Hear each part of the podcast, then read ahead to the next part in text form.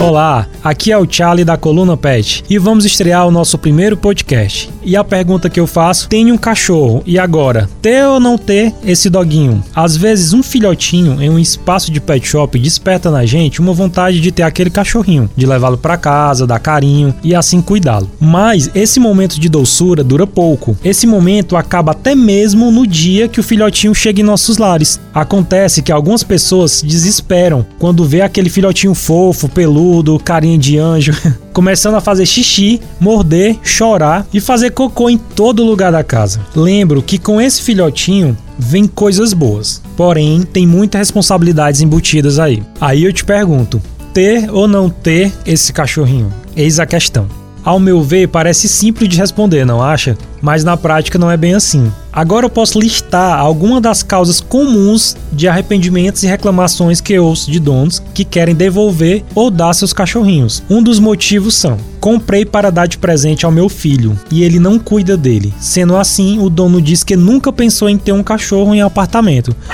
Esse seria um exemplo. Você acha que uma criança e ou um adolescente vai cuidar e ter toda a responsabilidade com esse pet? Até podem, mas não com o devido cuidado. Mas serão ótimas companhias para eles, onde as maiores responsabilidades vêm agora. O pet, o doguinho, precisa ser alimentado, banhado, educado, escovado, fazer exercícios e receber carinho. Não dá para deixar de cuidar se não for com esses princípios básicos. Sabemos bem que se os pais deixam criar ou dão aos filhos um animal, ambos têm responsabilidades para cuidar e depois não vale reclamar. Nossa, a casa está cheia de pelos. E agora? Todos os cachorros soltam pelos. Praticamente todos. Umas raças mais do que outras. Tipo, uma doce ilusão achar que os pelos longos caem mais do que os pelos curtos. Os curtos caem mais. Sendo também que se tem maior dificuldade em limpá-los. Assim surge e vem as questões de quem tem problemas alérgicos a pelos. E é um caso para ser verificado com toda a família. A queda dos pelos vem por épocas. Épocas mais quentes tendem a cair mais os pelos dos animaizinhos necessitando assim de maiores escovações. Mas isso não é um motivo para abandonar seu cachorrinho ou devolvê-lo. Tudo é questão de adaptação e ajustes. Eu faço essa pergunta: Você devolveria uma planta por cair muitas folhas no seu quintal? Aí você pensa e me responde. Mas de antemão já digo que temos que pensar nos sentimentos e amar os bichos, não podemos apenas deixá-los. A dica que dou é: faça uma boa escovação duas vezes por semana nesses períodos de troca de pelo. Até servirá também uma forma de estreitar a relação entre vocês, pet e humano.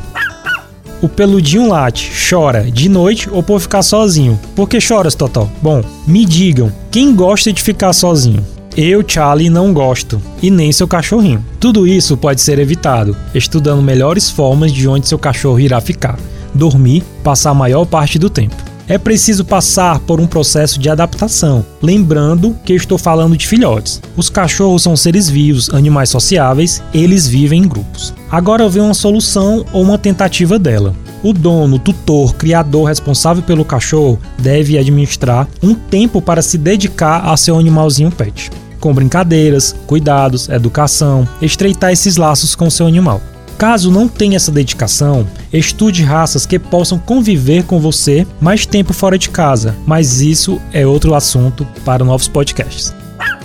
O cachorrinho fica sozinho e ele não para de latir, e isso incomoda o vizinho. Saiba que a responsabilidade é sua. Seja educado com ambos e busque maneiras de entreter e distrair seu cãozinho. Uma vez, uma colega entrou na minha casa e disse: Nossa, Charlie, sua casa não tem cheiro de cachorro. Toco nesse assunto, pois é costume se dizer que sua casa tem odor de cachorro, não seria assim? Mas isso não é por causa do animalzinho, do dog, do pet, do seu cachorrinho, e sim por nós mesmos. Eu tenho zelo e cuidado pelo meu espaço, a casa e onde a bolota, minha cachorrinha, fica.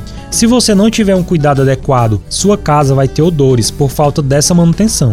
Pensando nisso, você pode limpá-lo ao urinar, usar lencinhos adaptáveis ao pet, limpar as fezes de imediato, e se o cachorrinho se melou ao comer, você pode limpá-lo. E assim também prevenir para que no futuro o seu animalzinho não venha ter problemas de infecções e outras questões, que esse é assunto para os nossos próximos podcasts.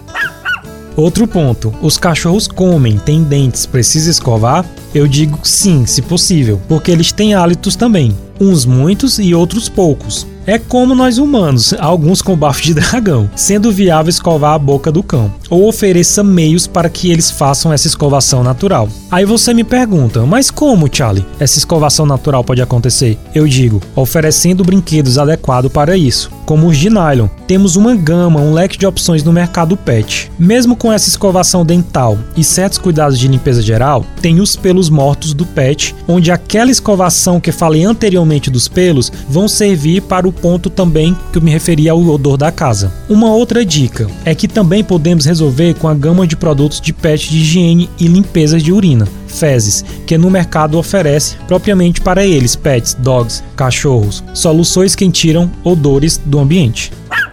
Nossa, eu não aguento. O cachorro rói tudo, morde, é um furacão. Calma, calma, não criemos pânico. Ele é apenas um filhote e vai ser assim ainda por uns longos meses. Para isso, vai servir a educação pet, a convivência que vocês irão ter com essa interação. Uma observação: se você tem filhos, deve lembrar que nessa fase de filhotes, assim, os bebês, eles adoravam botar tudo no chão, na boca e brincavam muito, não é mesmo? É, é mais ou menos assim. Às vezes, quando por esses atos vocês julgarem como errado, pode ser dado um não firme. Sobre esse não firme, tem vários estudos, que é capítulo para os nossos próximos podcasts. Mas busquem educar de uma forma que não possam deixar traumas em seu pet. E com essa relação entre vocês, esse cachorrinho irá aprender a se comunicar com você. Meu tempo é muito corrido. Eu tenho tempo? é um ponto bom a ser lembrado. Sempre veja se você tem realmente esse tempo a dispor para esse cãozinho. Vamos refletir da seguinte forma: quem vai alimentá-lo? Quem vai limpá-lo? Quem vai levá-lo para passear? Quando adoecer? E agora? Bom, são essas questões e a melhor pessoa para responder isso é você. E surgem mais dúvidas com base no tempo. Quais melhores raças para isso e para aquilo? Em resumo, o abre aspas, trabalho, fecha aspas, é o mesmo. O cuidado certo é o mesmo. Mas mesmo assim você quer tê-lo? Aproveite algumas de suas férias para isso, seria um bom começo. Bom, tentei. O cachorro é uma peste. Não tenho esse tempo e não quero gastar dinheiro para educá-lo. Ah, agora vou deixar com minha secretária cuidar ou minha diarista. Não. Esse não redondo agora é para você. A obrigação deve ser sua. Os laços, o convívio é seu. Não sobrecarregue alguém com suas obrigações. Reflita, pense antes. Caso você goste de ler, veja nossa coluna, livros sobre tal assunto, assista vídeos e eu sempre ouça nosso podcast. Lembre-se, você é o dono do cachorro tem que ter uma hora livre, no mínimo, para seu pet. Por fim, saiba que tudo isso reflete na criação do seu cachorrinho, na educação, na socialização do cão. Mesmo pelo sim ou pelo não, pense e repense. Um serzinho desses também podem sofrer de ansiedade, estresse ou até mesmo depressão. Com todas essas dicas e puxões de orelhas, será possível criar uma relação básica com seu melhor amigo e companheiro fiel, o cão.